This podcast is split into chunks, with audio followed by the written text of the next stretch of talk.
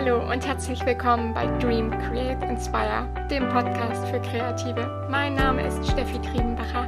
Ich bin Fotografin und Feelgood Managerin und in diesem Podcast bekommst du meine Inspiration für ein kreatives Mindset in deinem Herzensbusiness.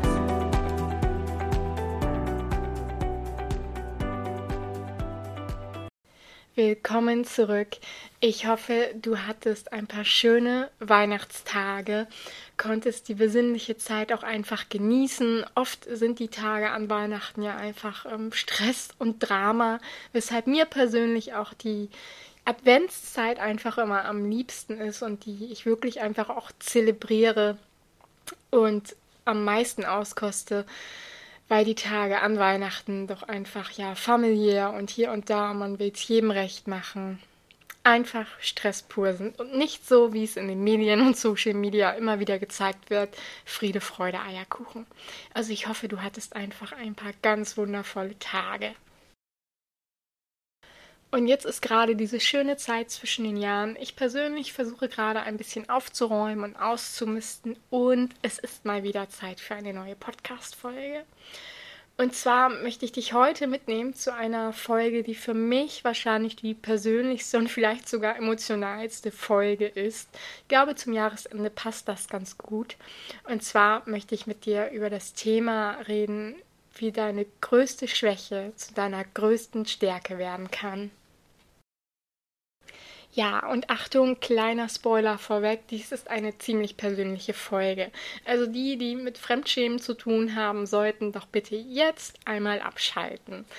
Denn wie es auch bei meiner ersten Podcast-Folge war, die Vorstellung, die auch sehr persönlich war, gab es dort, na, ich will nicht sagen einen Shitstorm, aber eine Lawine der Empörung, gerade aus, mein, aus meiner eigenen Familie und meinem eigenen engsten Freundeskreis, was mir damals sehr, sehr wehgetan hat. Ich glaube, das Thema ist nochmal was anderes. Kritik, Hater, das kann ich nochmal in einer anderen Folge verpacken. Aber, liebe Familie, Freunde, bitte schaltet doch jetzt ab, wenn es mal wieder zu viel Fremdschämen für euch ist. Nur als Spoiler vorab. Denn heute möchte ich dir einfach meine Geschichte erzählen und an meinem Beispiel zeigen, wie du ja, deine größte Schwäche letztendlich zu deiner größten Stärke machen kannst. Wie in meiner Vorstellung schon mal erzählt, hatte ich vor einigen Jahren ein Burnout und damit halt verbundene Depressionen. Also ein Burnout für mich ist nichts anderes als eine Depression oder die, die Erkrankung der Depression. Das ist einfach nur ein netter Begriff, den man wahrscheinlich in der Businesswelt besser verkaufen kann. Sagen wir es so. Und für mich war es halt immer ab da der Punkt, wo ich dachte, ja, okay, ich kann ja nichts, ich bin oft krank, ich bin zu sensibel, ich bin halt einfach depressiv, ich bin das schwarze Schaf der Familie. Gerade für meine Familie war das damals ganz, ganz schlimm. Mein Papa war einfach, ja, ganz, ganz traurig und sagte, wie kommt denn das? Wie kann ich dir helfen? Für meine Mutter war das der Weltuntergang. Die sagte damals zu mir, wie kannst du das der Familie antun? Ich hatte damals gerade ein Haus gekauft. Mein Mann hat damals noch studiert. Wir waren frisch zusammengezogen. Mit der Diagnose habe ich auch meinen Job verloren, ungefähr drei Tage vor Weihnachten. Ich saß also da mit einem Haufen Bergschulden am Arsch, arbeitslos, krank, zu Hause. Ja. Und das war's, dachte ich. Das war's. Wie willst du da eigentlich wieder rauskommen? Ebenso war es für meine Freunde eine ganz, ganz schreckliche Situation, weil die überhaupt nicht wussten, wie sie mit mir umgehen sollen. Also eine Freundin sagte mir direkt, oh ja, das kenne ich, so einen haben wir bei uns in der Bank auch, der kann nur noch Ablage machen. Eine andere Freundin sagte zu mir, ach lach doch mal, geh doch mal wieder raus an die frische Luft, dann wird's besser. Also damit ist einem auch nicht wirklich geholfen, kann ich nur sagen. Wenn man akut in einer Depression steckt, ist es wirklich, wirklich schwierig, schnell Hilfe zu bekommen. Die Wartelisten bei den kassenärztlichen Therapeuten sind sehr, sehr lang und dauern auch wirklich ja, Wochen, bis man dort einen Termin bekommt. Das Einzige, was bleibt, ist eine Tagesklinik. Dort hatte ich eine sehr interessante Erfahrung. Nach, ich glaube, drei Stunden Warten hat der Arzt sich keine zwei Minuten Zeit genommen, hat mich nicht einmal angesehen und mir wortlos einfach ein Rezept hinübergeschoben. Damit würde es ja besser werden. Es ist ganz, ganz schwierig, in einer solchen Situation wirklich, ja, Hilfe zu bekommen, die einem auch wirklich hilft. Ich persönlich habe mich damals für eine private Therapie entschieden. Ich weiß wirklich nicht, wie ich das finanziell gewuppt habe, aber irgendetwas in mir hat mir einfach gesagt, okay, du brauchst jetzt die Hilfe.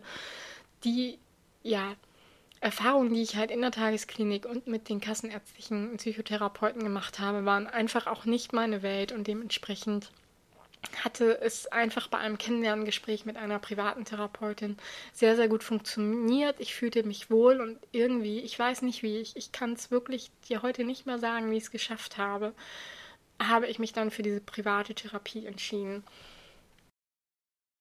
Eine Therapie ist unglaublich viel Arbeit. Ich hatte ein halbes Jahr lang zweimal wöchentlich Sitzungen von je anderthalb Stunden, die oft auch länger gingen, weil das ist das Schöne bei einer privaten Therapeutin, da steht nicht die Eieruhr daneben und nach 45 Minuten oder 60 Minuten ist Schluss.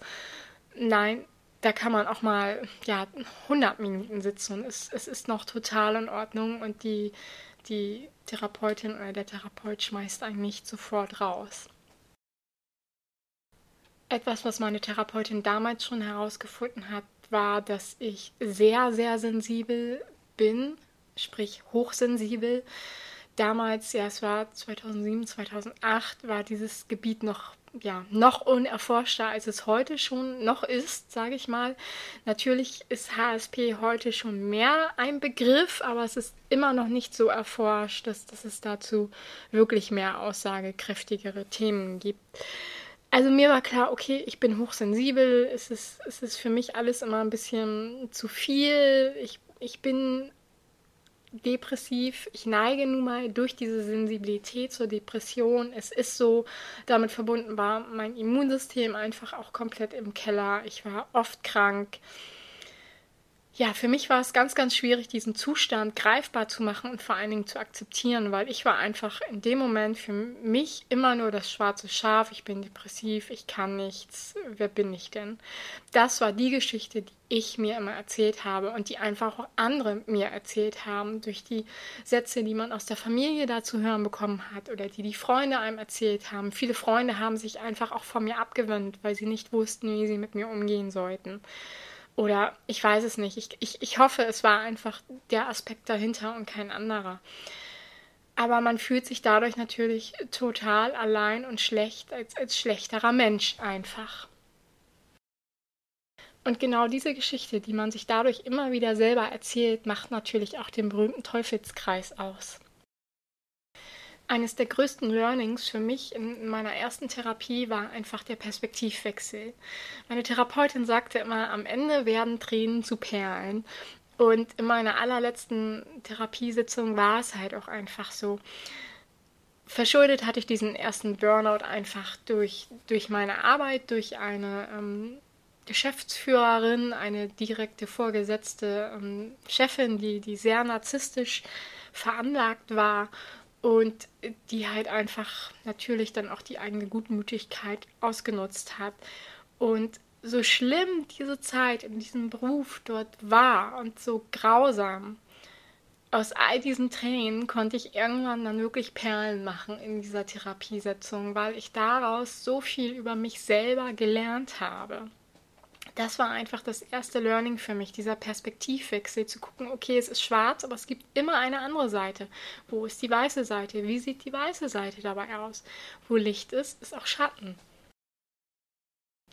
In den Folgejahren habe ich immer wieder Coachings gemacht oder mich von Coaches, Life-Coaches, Systemcoaches begleiten lassen. Manchmal auf Business-Ebene, als ich dann mich selbstständig gemacht habe. Manchmal ging es dann einfach auch so weiter über in eine Life-Coaching-Ebene. Und eine dieser, dieser Coaches hat mich damals zu einem EQ-Test ans UKE geschickt. Also nicht die nicht der IQ, sondern der EQ, die emotionale Intelligenz. Und mit diesen Ergebnissen, die ich daraus ziehen konnte, hat sich für mich einfach auch nochmal vieles ganz anders erklärt. Die normale emotionale Intelligenz liegt roundabout so bei 100. Ab hochemotional intelligent gilt man, glaube ich, ab 125. Ich lag dann doch nochmal weit drüber, aber ich bin leider immer jemand, der irgendwie alles schwarz auf weiß braucht und bewiesen und mit irgendwelchen Statistiken. Damit konnte ich mir für mich einfach nochmal ja, meine Hochsensibilität ganz anders erkläre. Generell Hochsensibilität ist ein Riesenthema. Wenn du magst oder darüber gerne mehr wissen, wissen möchtest, kann ich dazu gerne noch mal eine neue Podcast-Folge aufnehmen. Das würde jetzt diesen Rahmen hier sprengen. Aber generell konnte ich damit für mich einfach erkennen, okay, genau deshalb fühle ich Dinge einfach ganz anders. Deshalb nehme ich Dinge ganz anders wahr. Deshalb nehme ich sie mir ganz anders zu Herzen. Aber auch genau deshalb kann ich zum Beispiel meine Brautpaare ganz anders abholen und unterstützen. Und genau das ist der größte Perspektivwechsel überhaupt für mich gewesen, mein größtes Learning. Denn wie gesagt, aus meiner größten Schwäche, der Depression und dieser Anfälligkeit, diese Sensibilität, die ich in mir trage, konnte ich damit einfach für mich meine größte Stärke machen. Denn meine Hochsensibilität, natürlich ist die verbunden mit, mit ja, Depressionswellen oder so. Aber genau damit kann ich ganz, ganz anders arbeiten und Leute ganz, ganz anders abholen und ihnen einen ganz, ganz anderen Mehrwert bieten.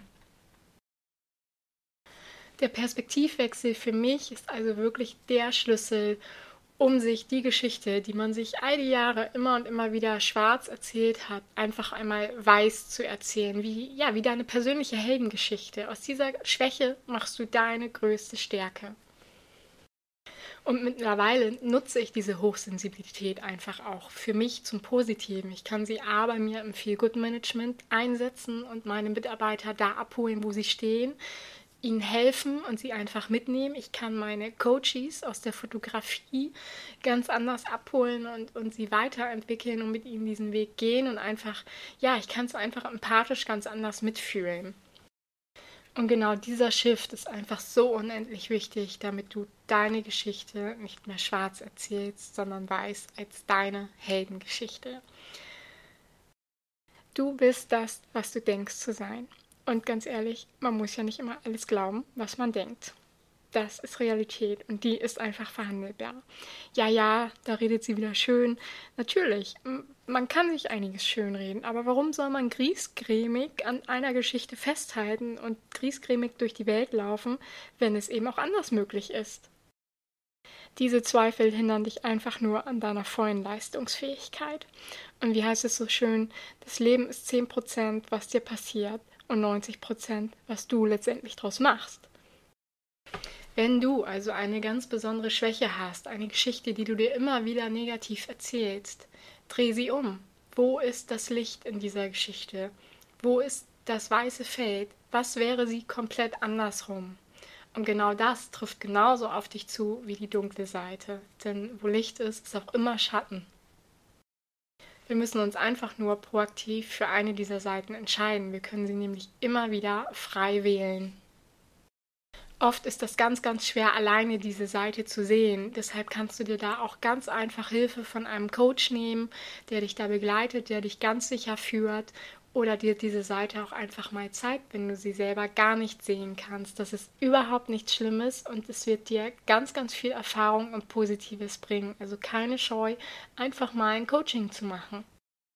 Ich selbst hätte es für mich ohne den Coach an meiner Seite nicht geschafft, diesen Perspektivwechsel einfach so mal eben von jetzt auf gleich hinzubekommen. Oder ich hätte es nicht mal in Erwägung gezogen, dass es einen Perspektivwechsel gibt. Solltest du akut etwas mehr Unterstützung brauchen als die von einem Coach, wird der Coach das abfangen können und dich entsprechend auch an psychologische Beratungsstellen weiterleiten können. Manchmal braucht man einfach Menschen, die einen ein Stück weit auf dem Weg ja, begleiten quasi. Und das ist auch vollkommen in Ordnung. Also, ich hoffe, ich konnte dir in dieser persönlichen Folge einfach mal ja, ein Beispiel geben dafür, wie es auch aussehen kann, wenn man sich diese, diese Negativgeschichte, die einem immer wieder erzählt wird oder die man sich selber erzählt, wie es aussehen kann, wenn man sie umdreht und zu seiner Heldengeschichte macht. Vielleicht kann das ein positives Beispiel für dich sein. Wenn du Fragen hast, gerne immer fragen. Ich kann auch gerne einen Coach vermitteln. Gerade im Raum Hamburg bin ich da sehr, sehr gut vernetzt. Wer da auf der Suche nach Live-Coaches ist, immer gerne melden. Ja, und ansonsten kann ich jetzt nur sagen, ich wünsche dir einen guten Rutsch ins neue Jahr 2020 und genau dann hören wir uns auch wieder. Also, bis bald!